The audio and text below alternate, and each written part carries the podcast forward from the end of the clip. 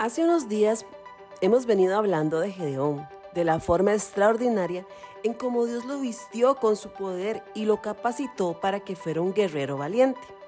Lo más extraordinario es que el mismo espíritu que vino sobre Gedeón también está en todos los creyentes.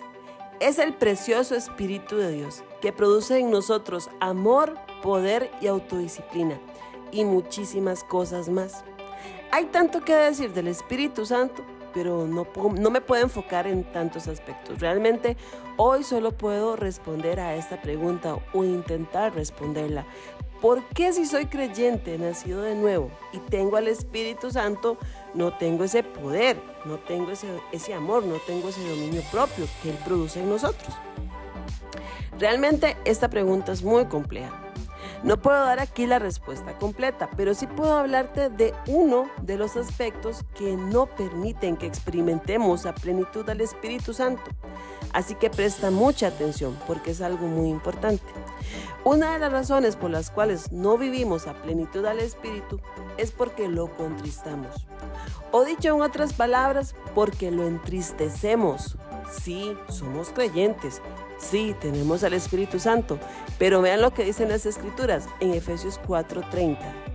No entristezcan al Espíritu Santo de Dios con la forma en que viven.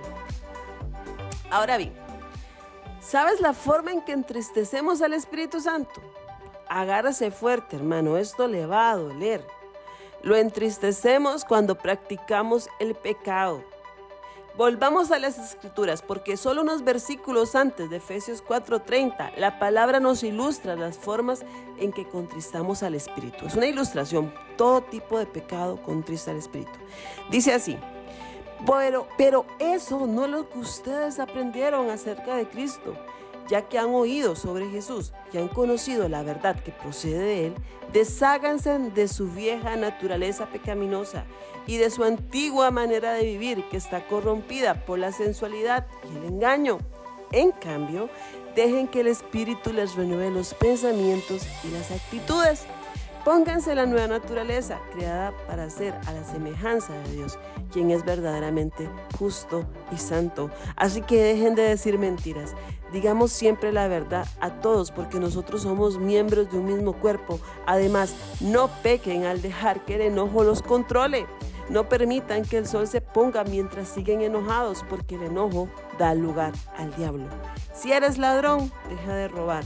En cambio, usa tus manos en un buen trabajo digno y luego comparte generosamente con los que tienen necesidad.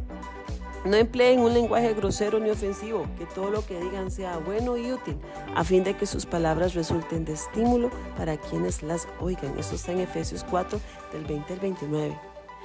El Espíritu Santo es Dios. Como su nombre lo dice, Él es santo, es decir, apartado de todo pecado. ¿Será que nosotros pretendemos seguir pecando y que el Espíritu Santo nos controle? No, hermanos, así no funciona. Ese no es el diseño del cielo. ¿Quieres una vida en donde experimentes el poder del Espíritu Santo? ¿Quieres que Él te vista como lo hizo con Gedeón? Definitivamente tenemos que apartarnos del pecado. Si estás leyendo esto y ya le entregaste tu vida a Cristo, pero sigues viviendo en una vida de pecado, puedes tener la certeza de que con tu forma de vida estás entristeciendo al Espíritu Santo y por eso no lo puedes escuchar. Y por eso no puedes experimentar la plenitud que Él quiere hacer en tu vida. Pero la buena noticia es que eso puede cambiar hoy.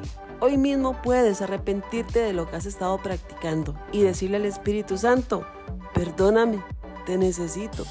Quiero que seas parte de todos mis días, que me hables, que me guíes en todas las cosas, que controles mi vida. Quiero amarte con fidelidad.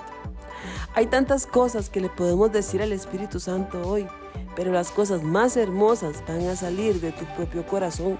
Así que saca un tiempo especial para hacerlo. Y hermanos, esforcémonos por vivir en su poder. De verdad, que así sea.